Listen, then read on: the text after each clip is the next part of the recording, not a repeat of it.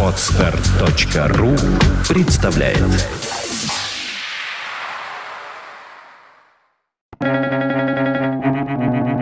Свободное радио Компьюлента Человеку должно быть грустно или радостно. Быть довольным – удел ленивых. Юджин Гладстон О'Нил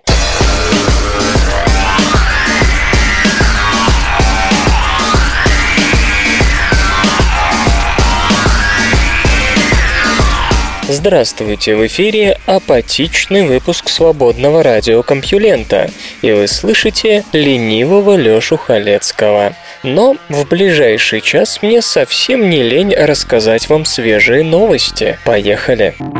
Наука и техника. Чем питаются квазары? Считается, что такие сверхяркие объекты, как квазары, являются активными ядрами галактик, светимость которых обусловлена процессами, происходящими вокруг сверхмассивных черных дыр в их центре.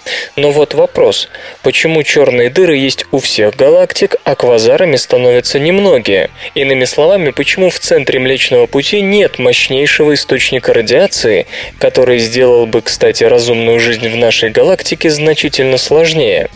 Тема интригующая, особенно после того, как несколько квазаров, пусть и не самых ярких, были идентифицированы как ядра спиральных галактик, вроде нашей собственной. Ответов на этот вопрос предлагалось множество. Новый, представленный коллективом под руководством Кевина Шавински из Ельского университета, рассматривает проблему с точки зрения особенностей питания черных дыр. По мнению исследователей, наблюдения показывают, что самые высокие темпы роста черных дыр имеют место тогда, когда они питаются не крупными объектами, вроде звезд или карликовых галактик, спутников основной галактики с черной дырой, а при поглощении ими облаков крайне разряженного межзвездного газа. Квазары, являющиеся продуктом межгалактических столкновений, очень ярки. Те же объекты, которые изучали мы, более ординарны, но при этом их больше замечает господин Шавинский, имея в виду 30 галактик по массе и форме очень близких к Млечному Пути. У таких квазаров нет избыточного питания для черных дыр в их ядрах. В нескольких световых годах от центра Млечного Пути находится более чем достаточно газа, чтобы превратить нашу галактику в квазар, подчеркивают ученые. Чего, однако, не наблюдается, иначе жизнь в ней была бы очень непростой. Уровень интенсивности космических лучей многократно превысил нынешние показатели, что, возможно, не самым приятным образом повлияло бы на жизнь на Земле.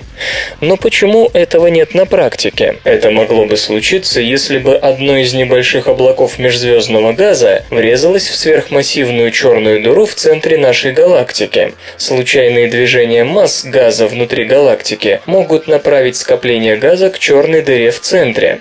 10 миллиардов лет назад такие спонтанные перемещения были значительно чаще, да и газа было побольше. И малые галактики, активно поглощавшиеся большими, были тогда значительно распространеннее, отвечают авторы работы. Возможно, в бурном прошлом Млечного Пути, когда наша галактика только образовалась в результате столкновения двух протогалактик, сверхмассивная черная дыра в ее центре могла получать межзвездный газ в куда больших количествах.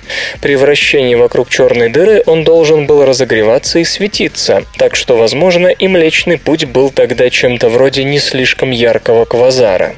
По мере старения Вселенной условия для образования ярких квазаров все ухудшались. Частота столкновений галактик падала, плотность газа внутри них в среднем также снижалась. Именно этим можно объяснить то, что в непосредственной близости от нас явлений такого рода нет. Свет от ближайших галактик показывает нам их такими, какими они были миллионы лет назад, а не миллиарды, как в случае с квазарами. Ну а Млечному Пути пока ничего и не угрожает. Впрочем, в ходе будущего столкновения с галактикой Андромеды, а то и с галактикой Треугольника, ситуация может измениться. Бурная подпитка черных дыр в центре столкнувшихся галактик может сделать их ядра значительно более яркими обнаружены древнейшие окаменелости спаривающихся позвоночных.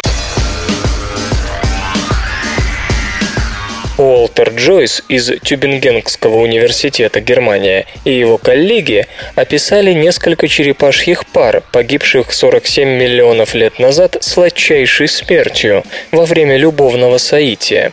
Первые непосредственные свидетельства секса у доисторических черепах и позвоночных вообще были обнаружены в заброшенном сланцевом карьере близ Месселя в немецкой земле Гессен. Это богатейшее месторождение эоценовых новых ископаемых дало уже десятки тысяч образцов, но только черепахи найдены в объятиях возлюбленных. Парные окаменелости известны уже несколько лет, и господин Джойс полагает, что его исследование закрывает дискуссию об их интерпретации. Пол ископаемых черепах, как и современных, можно различить по панцирям и хвостам. На панцире самок имеется своего рода навеска, которая позволяет им откладывать яйца, а хвост самцов выходит за край панциря. Исследователи обнаружили, что большинство черепах соприкасаются тыловой частью, причем их хвосты выровнены так, чтобы не мешать процессу спаривания. Почему так много черепах и других животных погибло в этом древнем озере, остается загадкой. Возможно, из-под дна периодически вырывались ядовитые газы или же на поверхности воды образовывалось слишком много токсичных цианобактерий, отравлявших и обитателей озера, и всех, кто из него пил. Господину Джойсу нравится объяснение, предполагающее обеспечивающее безопасное мелководье и смертоносную глубину. Подобно современным собратьям, ископаемые черепахи, должно быть, переставали плавать, приступая к любовному акту. Пара медленно погружалась на дно, где ее поджидали продукты гниения или какие-нибудь вулканические газы. Так как кожа некоторых черепах может выступать в качестве дыхательной мембраны, токсины накапливались в организме, пока не наступал конец. Спариваясь и откладывая яйца, многие животные входят в транс, и вполне возможно, что эти черепахи просто ничего не замечали, ждали, пока не становилось слишком поздно. Те вещества, которые убивали обитателей озера, впоследствии сохраняли их для современных ученых. Эдвин Кадена из Университета штата Северная Каролина не согласен с такой моделью экологии доисторического озера. Представление о том, что поверхностные воды были благоприятны для живых существ, но на глубине таилась опасность, работает только на примере черепах. Откуда там могли взяться, например, летучие мыши, птицы, мелкие мелкие млекопитающие. Предложен новый метод визуализации произведений изобразительного искусства.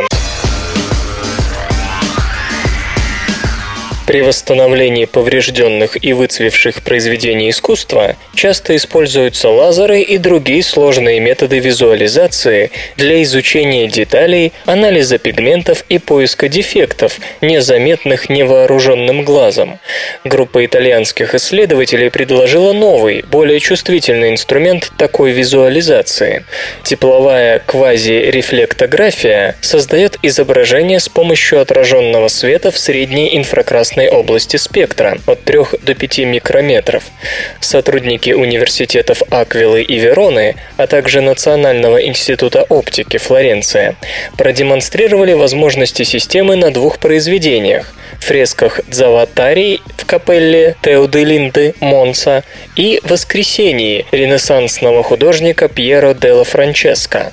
Термография – традиционный инфракрасный метод визуализации. В этой части спектра, то бишь более 3 микрометров, обнаруживает пигменты на поверхности картины по тончайшим перепадам температуры. Полученные таким образом тепловые карты могут быть использованы при художественной реставрации для выявления дефектов, которые не очевидны в видимом свете. В отличие от этой системы, тепловая квазирефлектография прибегает к совершенно иной тактике. Ее не интересует температура. Аппарат светит на картину слабым инфракрасным фонариком и регистрирует отраженное излучение. Как известно, все предметы испускают инфракрасное излучение. В зависимости от температуры материалы светят ярче на одних длинах волн, чем на других.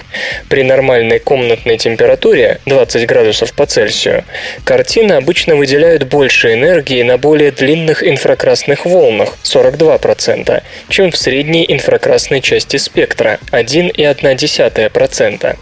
Исследователи решили воспользоваться средним инфракрасным инфракрасным излучением. Его источником, простым и эффективным, стали слабые галогеновые лампы. Дабы измерять только отраженный свет, приняты меры для того, чтобы предотвратить нагрев поверхности картины и исключить все прочие источники среднего инфракрасного излучения. В итоге удалось достичь небывалой дифференциации материалов окрашенной поверхности. Средняя инфракрасная область дает лучший контраст и более четкое изображение, чем исследование в дальней инфракрасной части спектра. Кроме того, тепловая квазирефлектография позволяет выявлять детали, невидимые в ближнем инфракрасном диапазоне, с длиной волны меньше 2 микрометров. На фресках Дзаватарии ученые смогли рассмотреть детали, пропущенные оптическими методами и исследованиями в ближней инфракрасной части спектра. Например, выяснилось, что в ходе одной из реставраций золотой декор был закрашен обычной краской. Что касается воскресения, то оказалась хорошо различимой ретушь предыдущих реставраций, а область вокруг меча солдата, как выяснилось, написана двумя различными методами. Сейчас специалисты работают над тем, чтобы с помощью новой системы научиться распознавать пигменты. Камерой обскурой может стать любая комната с окном. Свет, падающий в вашу комнату через окно, можно использовать как в огромной камере обскуре для получения изображений внешнего мира. Причем это можно сделать даже с видеозаписью, выявив, что происходило за окном комнаты, в которой велись съемки. Когда свет попадает в комнату через окно, он часто создает нечто, выглядящее как тени на противоположной стене. Более светлое пятно по краям оттеняется менее светлыми участками. Это пятно света от окна отражает внешнюю действительность, а окно работает как низкокачественная апертура камеры. Но свет при этом слишком рассеянный, и создать качественное изображение окружающего мира по таким освещенным пятнам невозможно. Однако исследователи Антонио Торральбо и Уильям Фриман из Массачусетского технологического института все же попытались. Они рассмотрели комнату, в которой снаружи попадает свет, как большую камеру обскуру, старейший оптический прибор, которому как минимум 2400 лет. Собственно, камера обскура так и переводится – темная комната. Конечно, есть проблема. Камера обскура не обеспечивает пристойной резкости изображения. Причем, чем больше отверстие, то бишь окно, тем хуже резкость. Лучи накладываются друг на друга. А если окно сильно уменьшить, начинает сказываться дифракция, и изображение расплывается еще сильнее. Замкнутый круг – не совсем. Если использовать два изображения одной и той же сцены, отражающиеся на стене комнаты, и при этом частично заслонить стену во втором случае неким сторонним предметом, то дополняя эти два изображения друг другом, мы получим относительно резкий снимок внешней действительности. Исследователи также создали программное обеспечение, позволяющее получать из любого записанного видео внутренности комнаты картинку ее внешнего окружения, причем относительно детальную, достаточную, чтобы различить формы окружающих зданий или наличие машины или человека снаружи, неподалеку от окна. Применение новой техники может включать в себя анализ видео, снятого террористами или похитителями людей, то есть принести пользу криминалистике. Интернет и связь. Сервис переводов Duolingo поможет в изучении иностранных языков. Завершилось тестирование онлайнового сервиса Duolingo, задача которого помочь пользователям в изучении иностранных языков и получить качественный перевод текстов и веб-страниц. Duolingo – проект специалиста по компьютерным наукам Луиса фон Ана из Университета Карнеги Меллона. Идея заключается в том, чтобы дать подписчикам возможность практиковаться в переводе различных фраз. При этом тексты для упражнений берутся из интернета, что позволяет получать их версии версии на других языках. В настоящее время Duolingo работает с английским, немецким, французским и испанским языками. В перспективе планируется добавление поддержки португальского, китайского и других. При раздаче заданий Duolingo учитывает квалификацию пользователей. Новички получат предельно простые фразы, более опытные подписчики – тексты посложнее. Авторы проекта полагают, что он поможет людям, изучающим иностранные языки, расширить словарный запас и усвоить базовые базовые правила. Сделанные переводы оцениваются другими пользователями Duolingo, что позволяет из нескольких вариантов выбрать самый качественный. Таким образом, в перспективе Duolingo может стать бесплатным инструментом перевода веб-страниц, публикуемых в сети материалов и прочего. В тестировании службы приняли участие около 125 тысяч человек, которые сообща перевели примерно 75 миллионов предложений. Эти забавные ученые Французский ученый-популяризатор Бернар Фонтанель прожил 100 лет. Однажды врач, осматривавший ученого, увидел, что тот пьет кофе, и заявил ему, что кофе – это яд. Фонтанель улыбнулся. «Доктор, я с вами полностью согласен, но, очевидно, этот яд действует очень медленно. Я его принимаю уже почти 90 лет». Наука и техника. Перед беременностью слонихи запасаются женскими гормонами. Зоологи разгадали полувековую загадку слоновьей беременности. После овуляции, то есть после окончательного созревания яйцеклетки, в организме женщины образуется временная железа, называемая желтым телом. Она формируется из оболочек, в которых созревала яйцеклетка, и, появившись, начинает интенсивно выделять гормон прогестерон. Желтое тело необходимо, чтобы подготовить организм к возможной беременности и поддерживать нужный гормональный фон во время вынашивания плода. Если оплодотворение не происходит, желтое тело исчезает до следующего выхода яйцеклетки. Так обстоит дело у всех млекопитающих, кроме слонов. Около 50 лет назад зоологи обнаружили, что у слоних образуется до 11 желтых тел, и в течение 50 лет никто не знал, зачем им так много. Предположений хватало. Например, думали, что слонихи накапливают желтые тела от цикла к циклу. Но все гипотезы требовали экспериментальной проверки, которую с этими животными не так-то легко было осуществить. Наконец, зоологи зоологам из Института изучения дикой природы имени Лейбница в Берлине, Германия, удалось создать методику, которая позволяла следить за беременностью слоних и включала в себя разнообразные тесты от УЗИ до анализов крови и приучить самих животных не бояться исследований. В течение пяти лет авторы работы наблюдали 15 самок азиатского слона и двух африканского. Беременность у слонов длится 22 месяца. Учитывая это, также размеры животных, легко можно представить, что удесятеренное число желез нужно самкам, чтобы обеспечить гормоном свое огромное тело на протяжении столь длительного срока. Как ни смешно, но именно такое объяснение и оказалось верным. Дополнительные железы, в среднем около пяти, формируются из других зон яичника.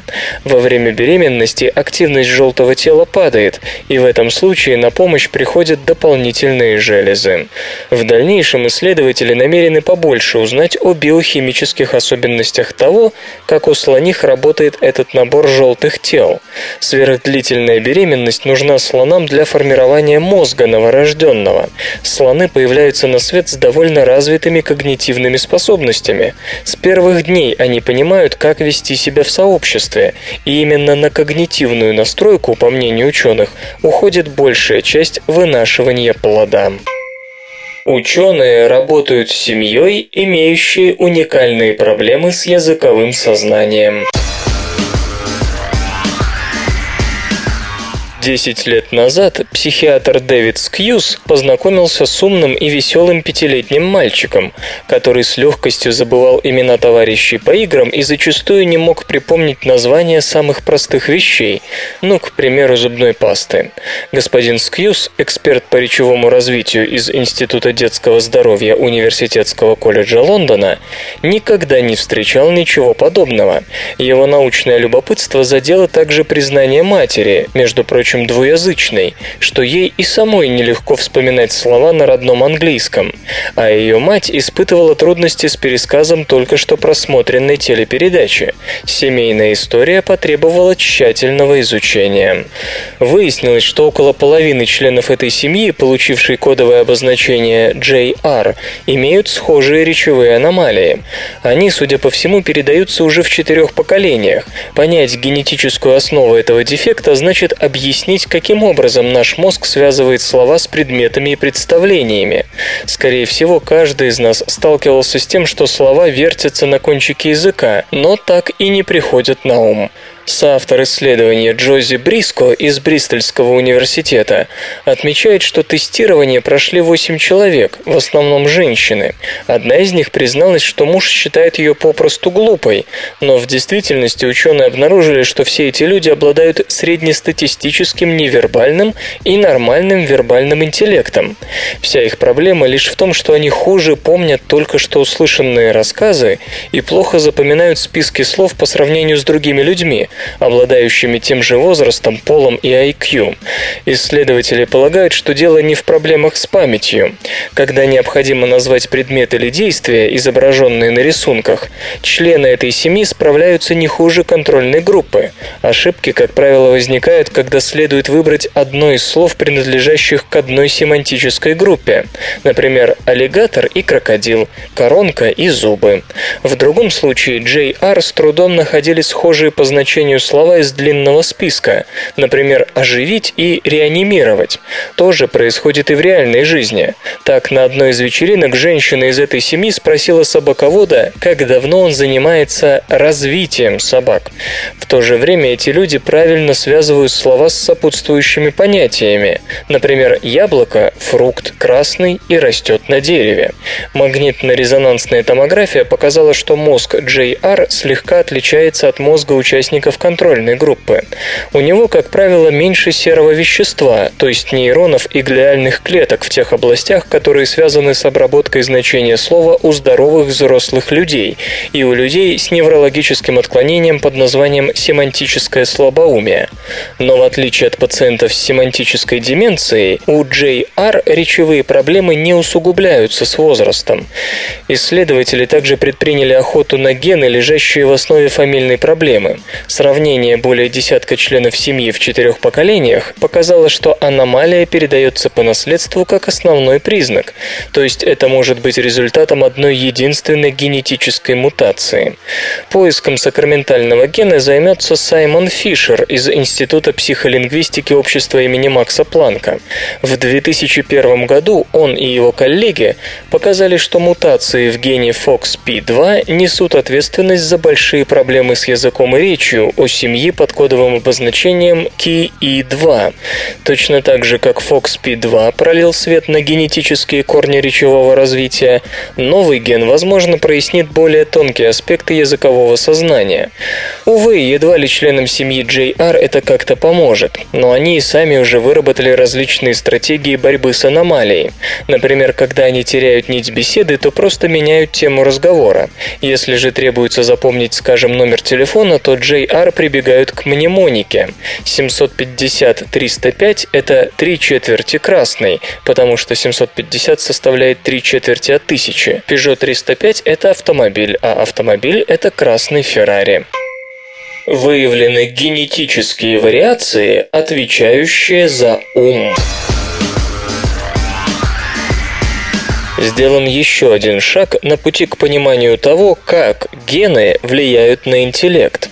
Международная группа ученых выявила сеть генов, которые могут повысить коэффициент интеллекта, IQ, путем создания и изоляции соединений в мозге. Интеллект передается по наследству, но хотя известно около 20 связанных с ним генетических последовательностей, каждая из них меняет показатель IQ всего на 1%. Дабы разобраться с этой странностью, скоростью невролог Пол Томпсон из Калифорнийского университета в Лос-Анджелесе и его коллеги в 2009 году учредили международный консорциум Enigma Network, в рамках которого сканирование мозга сочетается с изучением генетических данных. В этом году господин Томпсон и компания уже сообщали, что им удалось определить генетические вариации, связанные с размером головы и объемом гиппокампа, области мозга, которая имеет решающее значение для обучения и памяти.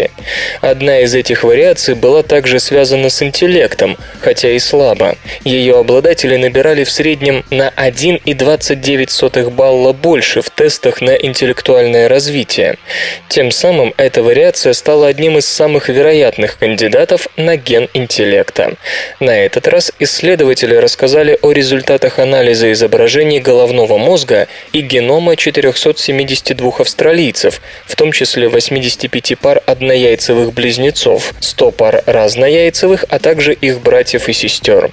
Выделены 24 последовательности шести генов, которые связаны с различиями в структурной целостности основных путей мозга. Мы измерили степень изоляции нервных путей, поясняет господин Томпсон. Речь идет о том, насколько быстро нервные импульсы направляются по мозгу.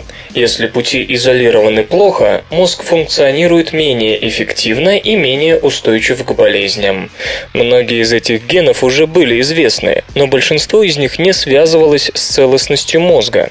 Господин Томпсон добавляет, что эти гены принимают участие в создании клеточных мембран и нейронных соединений, отвечающих за пространственную ориентацию и оперативную память. Некоторые из вариаций связаны с интеллектом в том смысле, что их обладатели лучше справляются с тестами на IQ.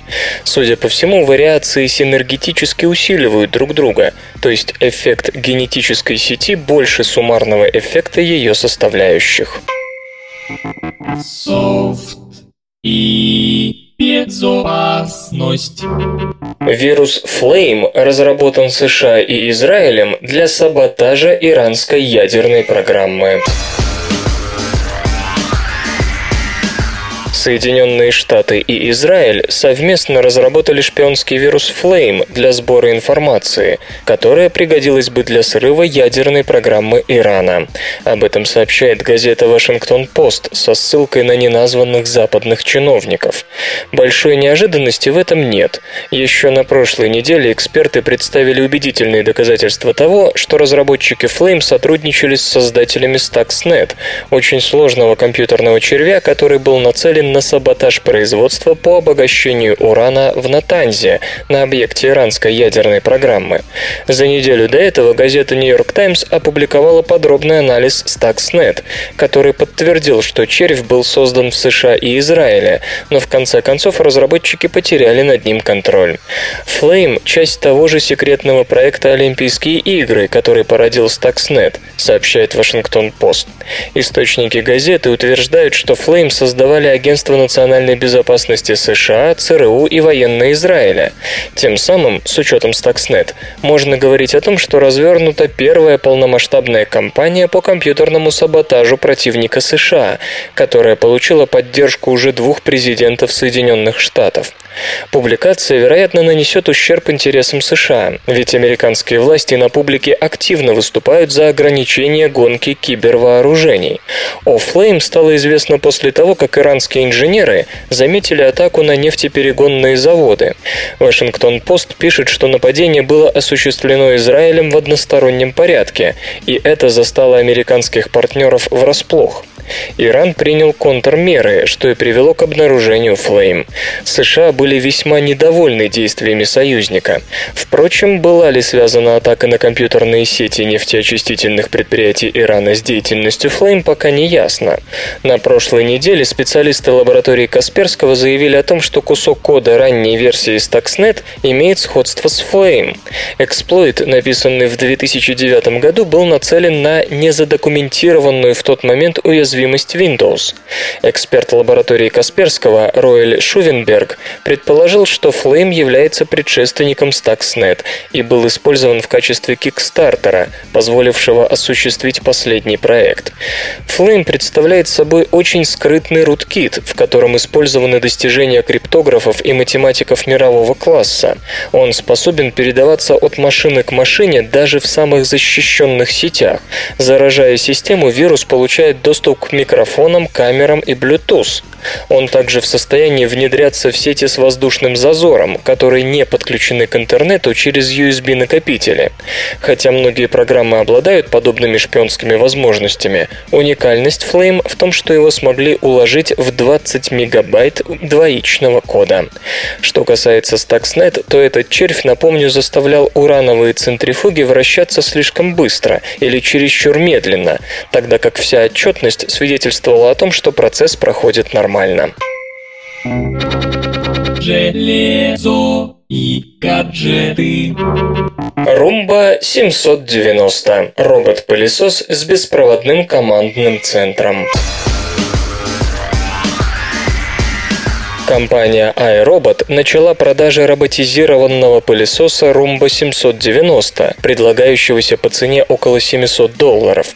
Особенность устройства – беспроводной командный центр. В комплект поставки входит радиочастотный пульт дистанционного управления, позволяющий отдавать команды из любой комнаты в доме. Пользователь сможет начать или приостановить уборку, задать расписание, отдать команду на подключение к зарядной станции, указать точное место, где следует следует избавиться от пыли и прочее. Система адаптивной навигации iAdapt позволяет Roomba 790 выбрать оптимальный режим уборки для получения максимального эффекта. У устройства есть две вращающиеся навстречу друг другу щетки, ворсяная и резиновая, которые действуют как совок и веник.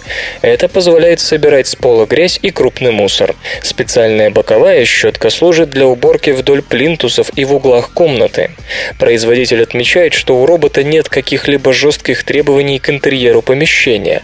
Для каждой комнаты уборка осуществляется по индивидуальной программе с учетом расположения мебели и типа напольного покрытия. Музычный перапынок. Сегодня в эфире свободного радиокомпьюлента группа «Бензин», а получать эстетическое удовольствие мы будем от песни «Ромео не умрет». Мало спал и много пил, забывал тебя, курил, курил, курил. Мосты сжигала ты, разрывала пополам, разбивала в дребезге. Весь этот джаз сто миллионов раз мы проходили без проблем. Но не в этот раз, не здесь и не сейчас мы повторять не будем схем Ромео не умрет, Джульетта рядом будет. Под одеялом с головой укрывшись спать. Ромео не умрет, Джульетту не забудет. Печальную историю стирать.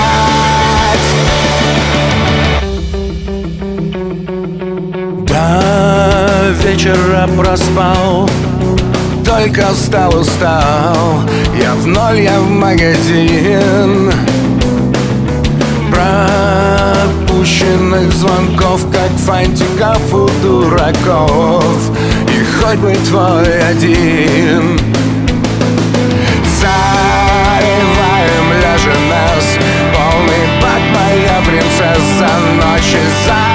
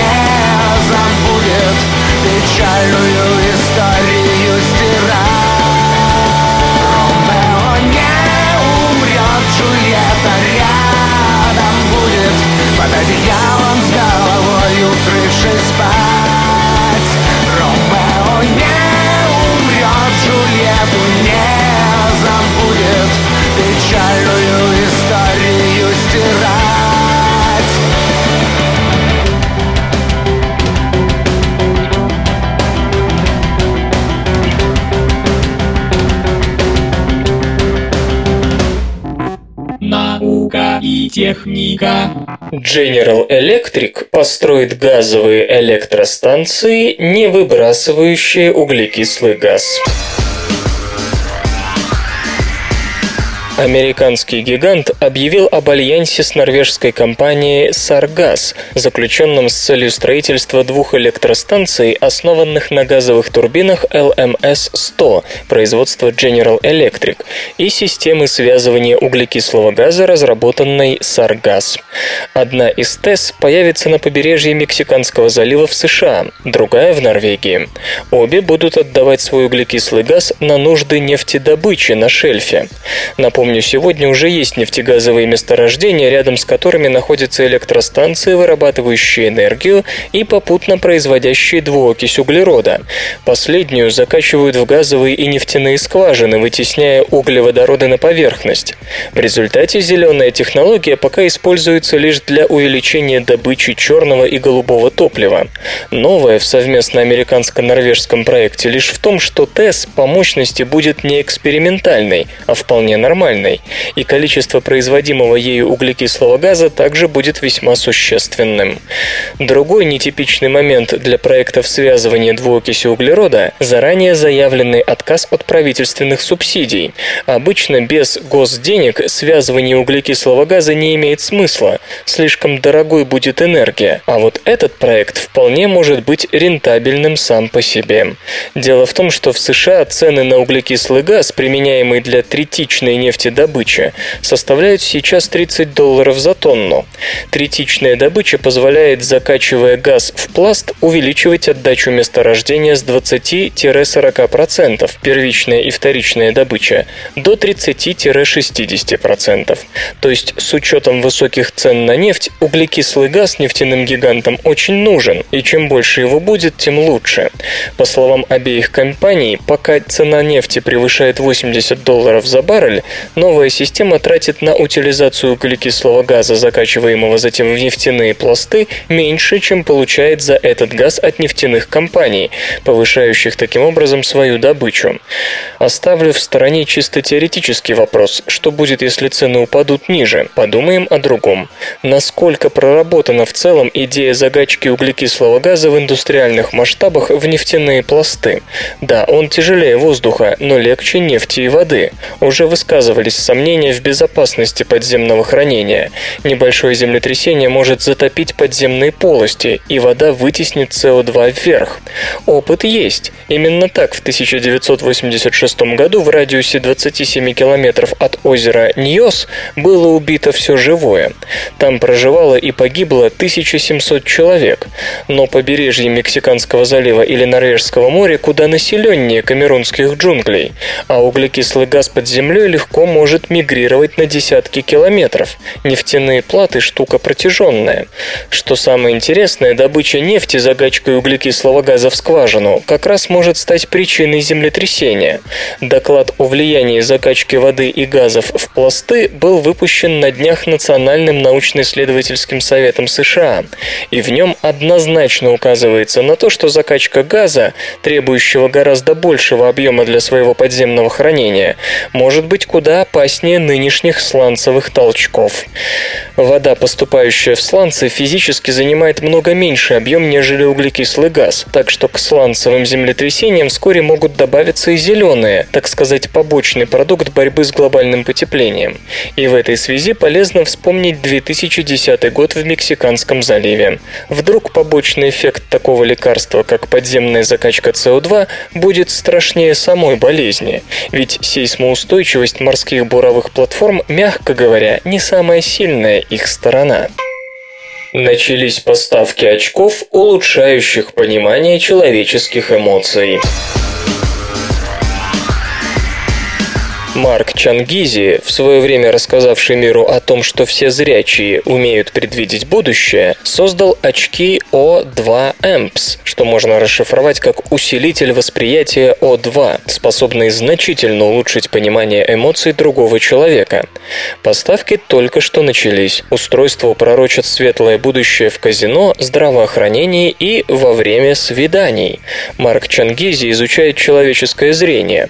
В частности, он выяснил, что что задержка реакции зрительных нейронов свидетельствует о способности нашего зрения и мозга обрабатывать картинку, полученную одну десятую секунды назад, и предсказывать на ее основе ближайшее будущее.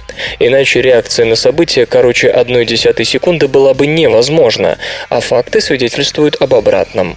Именно такое предвидение позволяет нам быть начеку, когда в нашу сторону летит мяч. Именно оно дает нам время среагировать и поймать его. С помощью той же способности мы уверенно маневрируем в толпе, избегая столкновений. Впрочем, она же и причина оптических иллюзий. Подкидывая зрению картинки с геометрией нетипичной для влажных тропических лесов, где формировалось зрение наших предков, можно заставить мозг предвидеть то, чего нет. Однако, как выясняется, теперь мозг бессознательно не только предсказывает будущее, но и читает в умах других людей. Исследуя эволюцию зрения приматов, господин Чангизи пришел к выводу, что наше цветное зрение возникло главным образом для того, чтобы отслеживать уровень кислорода в гемоглобине других представителей нашего вида.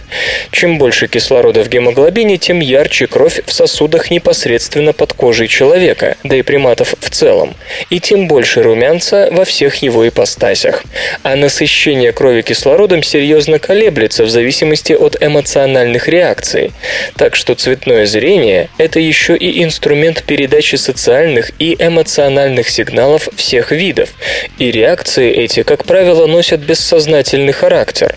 Добровольцы, которым показывали людей в разных эмоциональных состояниях, в случае цветных изображений почти не ошибались, а с черно-белыми наоборот. Хотя словесные оценки часто не шли дальше «ну, мне так кажется».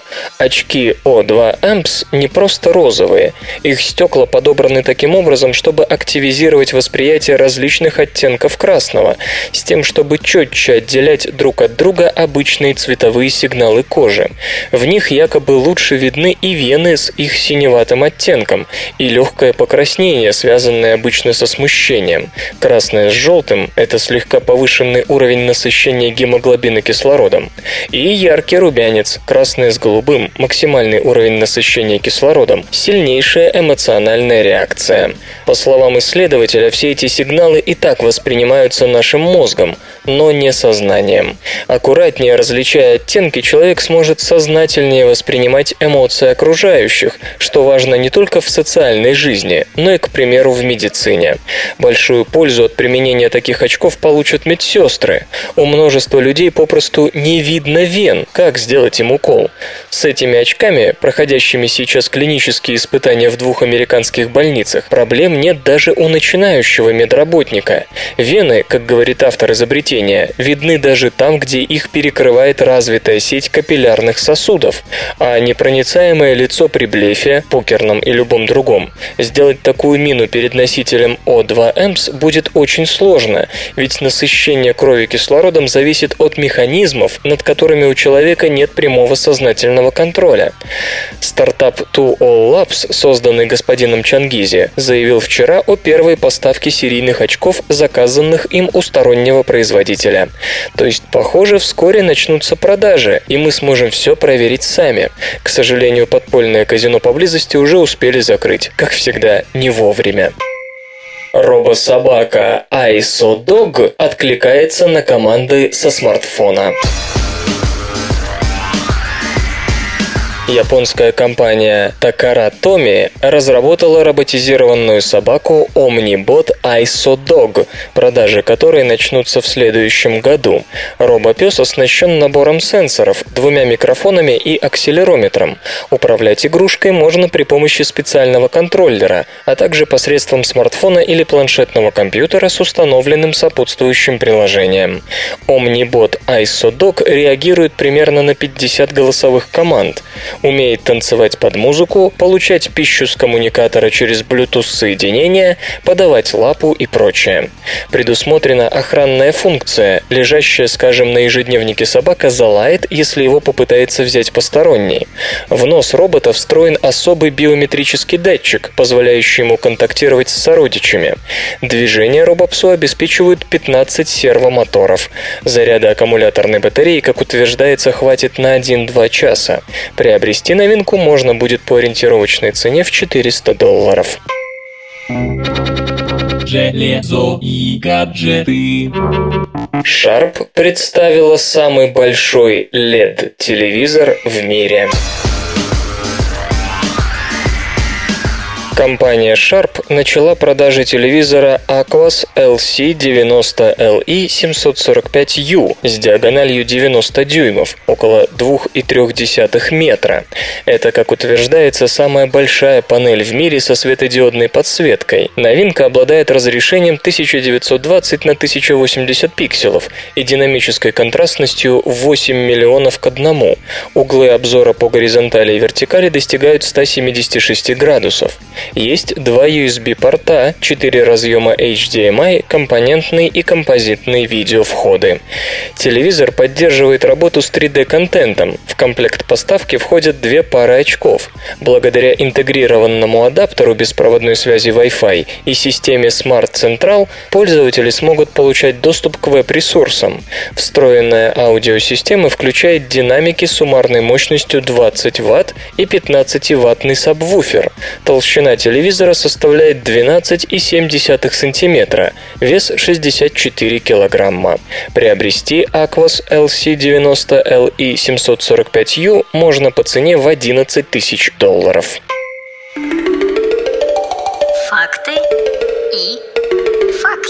Знаете ли вы, что в поясе астероидов среднее расстояние между крупными астероидами, способными нанести космическому кораблю значительные повреждения, составляет примерно 2 миллиона километров?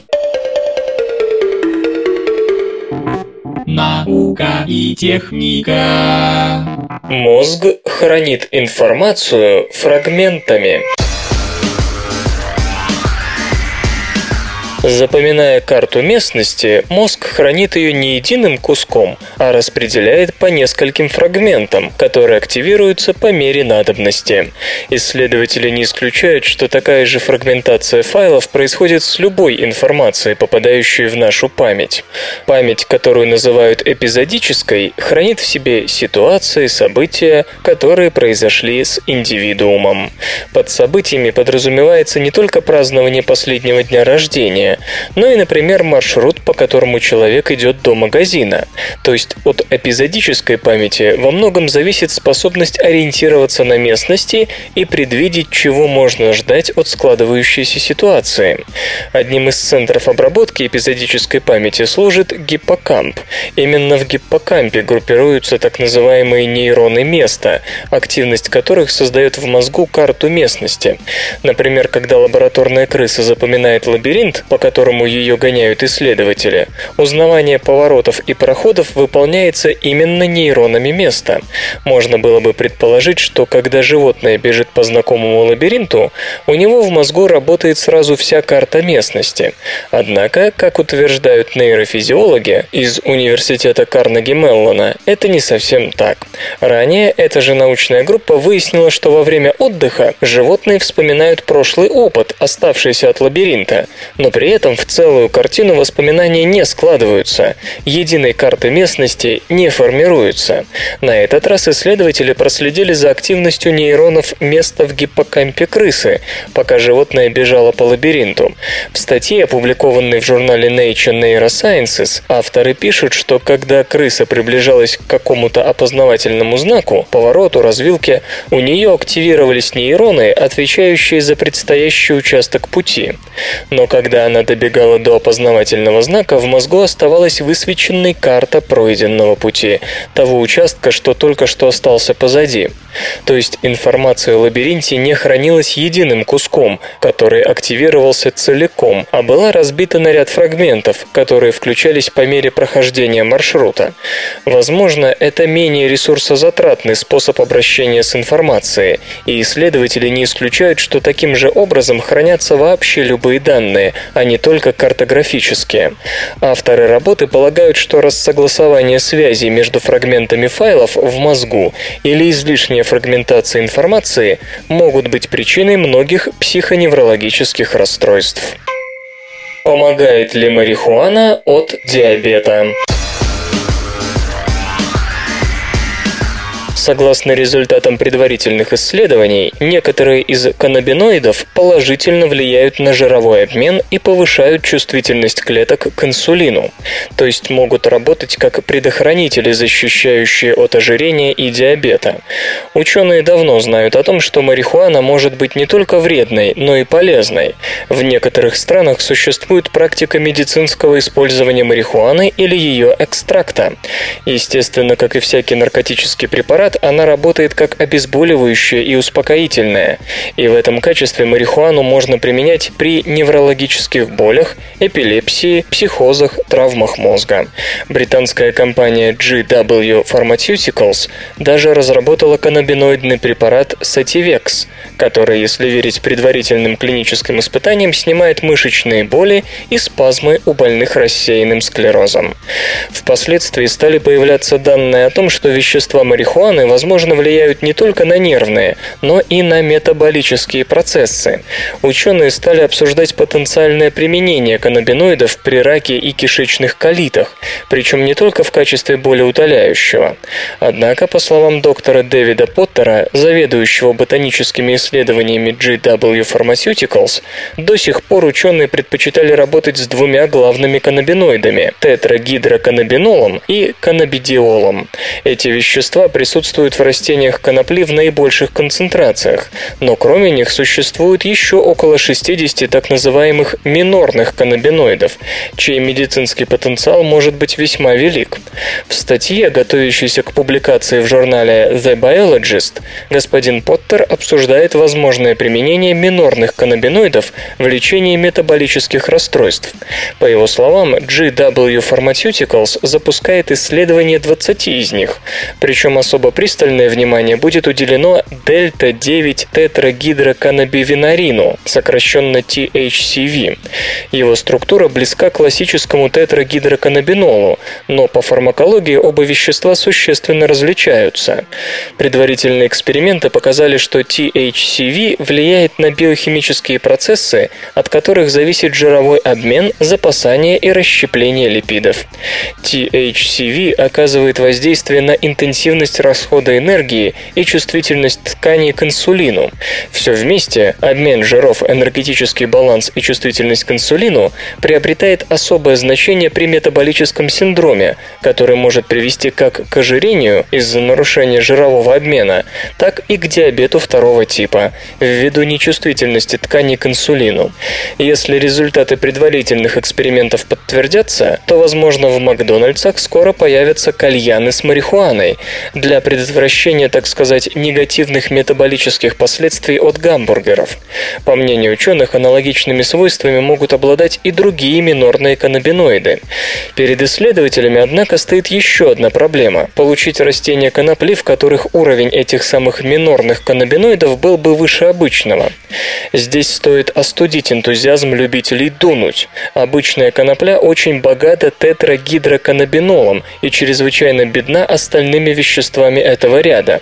Причем сам по себе тетрагидроканнабинол может спровоцировать психоз, а антипсихотическое действие оказывает как раз его менее изобильный напарник каннабидиол. Словом, не всякая конопля одинаково полезна, и если вы случайно не являетесь обладателем такого сорта, у которого вместо обычных каннабиолов преимущества получили редкие, вам вряд ли стоит, говоря бюрократически, злоупотреблять употреблением. Как сконцентрировать солнечный свет без концентраторов? Солнечные батареи, работающие от концентраторов солнечного излучения, уже не новость. Однако канадская компания Morgan Solar смогла объединить концентратор с панелью, на которой установлен фотоэлемент, ликвидировав отдельные громоздкие собирающие системы. Это радикально снижает объем и вес разработки, а применение фотоэлементного пятна на основе германия и арсенида галлия позволяет добиваться КПД неподвижной панели в 26-30% при доходящем до 40% КПД самого фотоэлемента.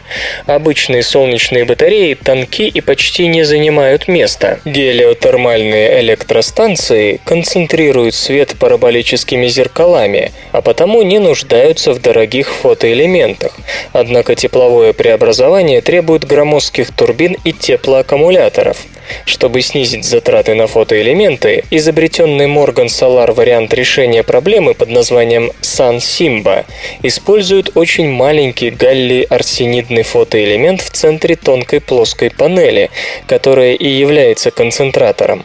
Но может ли плоскость заменить параболические концентраторы? Все просто. Каждый элемент Sun Simba – это микролабиринты из полиметилметакрилата, оргстекла, который направляет свет к расположенному в центре высокоэффективному фотоэлементу размерами 5 на 5 мм и никаких линз и зеркал.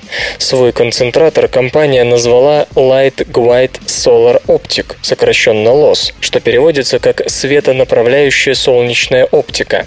По словам разработчиков, вдохновение они почерпнули в оптоволоконных линиях, где без громоздких линз и зеркал свет вполне уверенно передается на большие расстояния.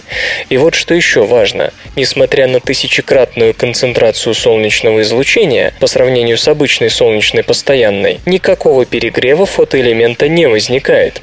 Дело в том, что используемое оргстекло блокирует инфракрасное излучение, то есть нагрев всего, что находится внутри лос, минимален.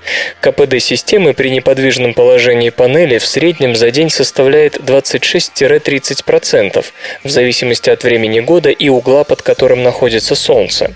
Это все равно вдвое превосходит фактический КПД фотоэлементов на основе кристаллического кремния.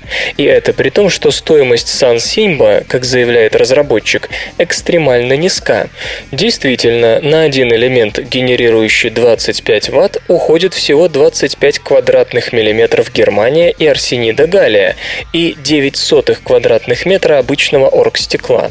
Использование дорогих элементов сведено к минимуму, а компактность такая же, как у обычных кремниевых панелей. Начало серийного выпуска новой системы намечено на середину 2012 года.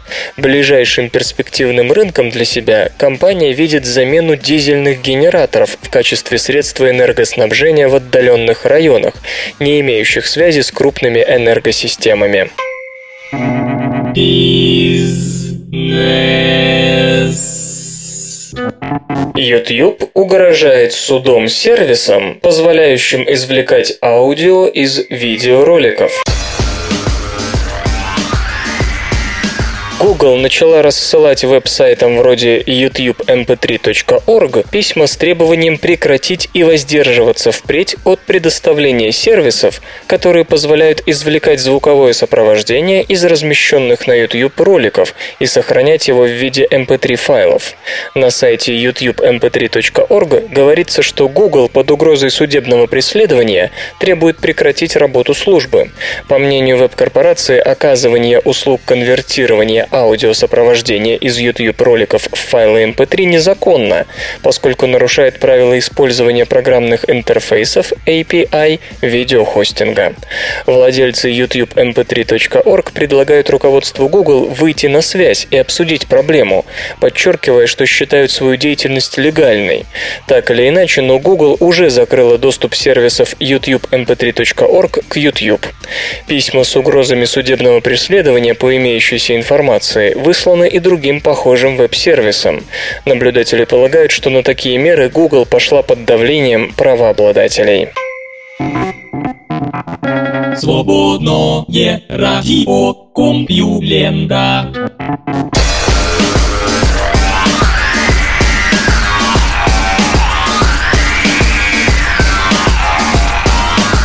Апатичный выпуск СРК подошел к концу. Загляните на сайт компьюлента.ру, там новостей еще больше.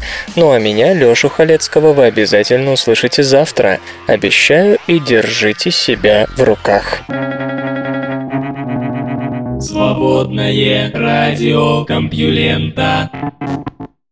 Скачать другие выпуски подкаста вы можете на podster.ru